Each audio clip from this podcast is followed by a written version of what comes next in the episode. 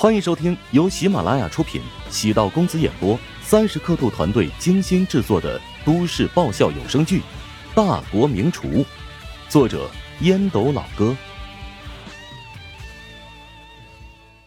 第一百二十二集。副导演点了陶如霜的名字，接下来有一段陶如霜和穆晓的对手戏。陶如霜有些紧张，因为这是第一次与自己的偶像同场。拍摄的场景转到地牢，陶如霜扮演的角色是一个侠女，前来解救女主角。一段打戏过后，陶如霜拿到钥匙，将穆晓成功解救。卡。导演对这段戏很满意，穆小笑着与陶如霜说：“你的表现很不错，谢谢穆姐夸奖。”得到女一号的认可，陶如霜以后在剧组会更加顺利。穆小其实进入片场之后就一直关注着陶如霜，尽管剧组从来不缺少美女，但陶如霜在一群人中依然很显眼，侧脸清丽，眉眼中。透着亮色。妹妹美成这样，那姐姐肯定也是国色天香。穆小暗叹了口气，那个木头人似的厨子，还真是艳福不浅呢。内部选拔赛第三轮，对于所有参赛选手而言，压力相对小了很多，因为通过前两轮已经筛选出了前二十名，而十八人可以进入厨王争霸赛的决赛阶段。也就是说，仅有两人会与决赛无缘，百分之十的淘汰率，概率很低。除了最后两名之外，绝大部分人不是为了争取高分，而是维持现在的名次。这种心态决定了第三轮决赛，所有的参赛选手都会以较为保守的方式，争取能够顺利过关。陈明在前两轮过后，位列第二十六名。作为种子选手被淘汰，他深刻感到了羞辱，但是也没有什么遗憾。此次参赛的黑马实在太多，十八名种子选手当中，有八人都被淘汰掉。至于其他十人的名次排名也并不都靠前。九天怀香酒楼的好望，原本是公认的夺冠热门，现在也只是处于第二位，被乔治狠狠的甩在后面。最后一轮，好望依然还有反超的机会。评委给出的命题为：烹饪一桌自己最擅长的宴席。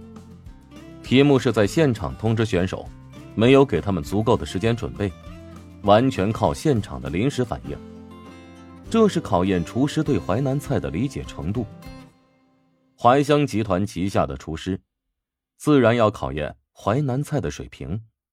一桌宴席。涵盖了数十道菜肴，可以综合考量厨师的水平，同时也能全面展现厨师的才华造诣。尽管现在餐饮业以湘菜、川菜占据主要市场，但在大型的宴席，尤其是国宴，还是以淮南菜作为基础。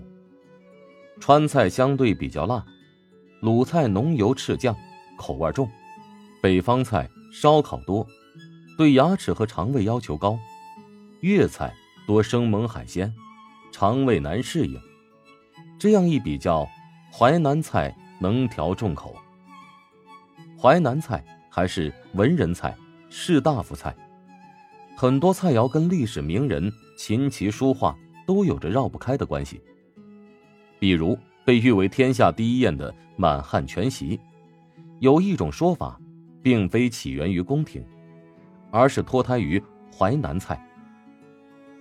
淮香集团为了决赛，将场地安排在了一个露天足球场，搭建二十个厨房，所有的选手同时进行准备，限时四个小时，规模浩大。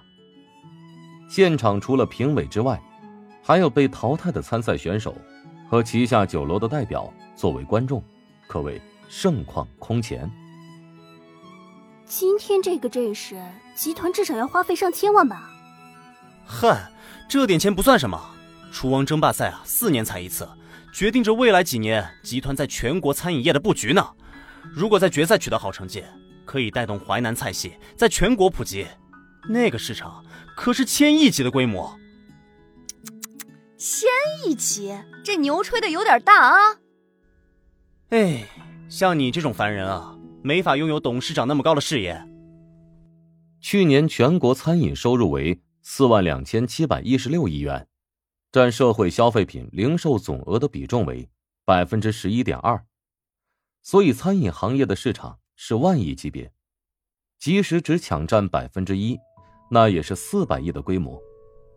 除了房地产和互联网两大行业之外，餐饮行业应该算是最稳定且最庞大的市场之一。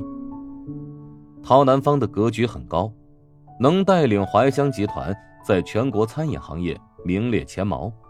他想要图谋的东西，远比一般人要多。虽然川菜和湘菜，如今在全国范围都处于领先优势，但各自为战的情况比较多。并没有形成整合统一性，这与各自菜系的属性有关。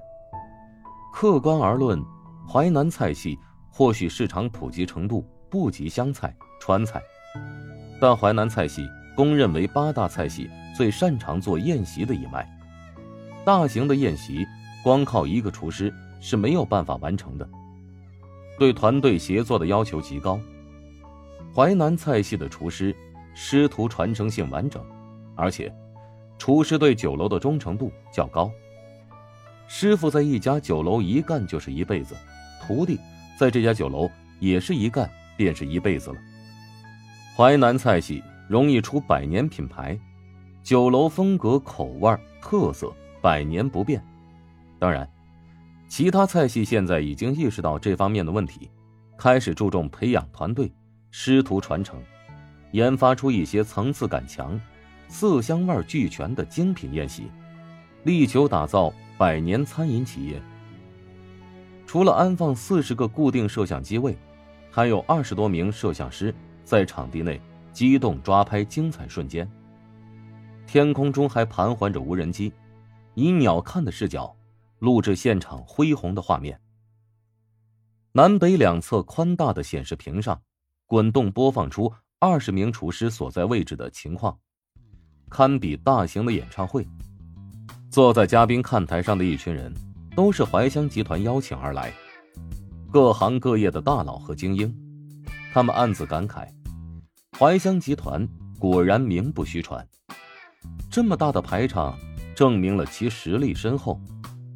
以前都听说怀香集团实力超群，没有一个具体概念。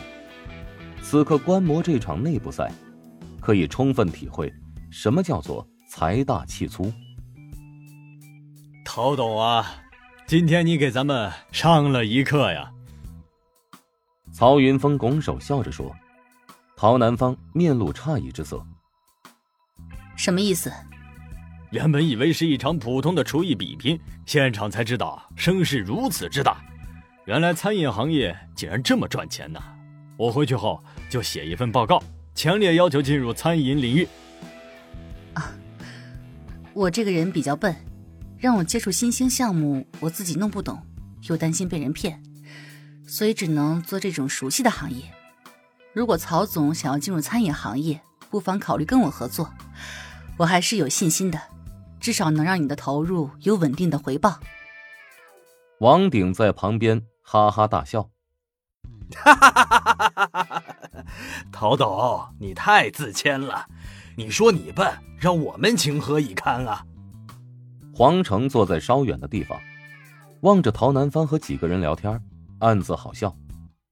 曹云峰、王鼎最近和詹家走得很近，陶南方肯定心知肚明，这帮人的演技是越来越高明了。黄成今天不是为了社交，而是纯粹过来欣赏美食。自从品尝乔治所做的农夫山泉鸡汤。他便喜欢上了淮南菜，偶尔呢也去淮南菜馆子品尝，但总找不到当初乔治给自己带来的惊艳感。据说乔治今天也在现场，他心中琢磨着，到时候要品尝一下乔治的手艺。黄成觉得自己的心态挺可笑的，好歹是一个半百之人，竟然如此贪嘴，说出去恐怕会被人笑话死。黄成以前听徐鹤祥总在说，美食乃人生一大乐事，他当时嗤之以鼻，现在呢却是深以为然。本集播讲完毕，感谢您的收听。如果喜欢本书，请订阅并关注主播。喜马拉雅铁三角将为你带来更多精彩内容。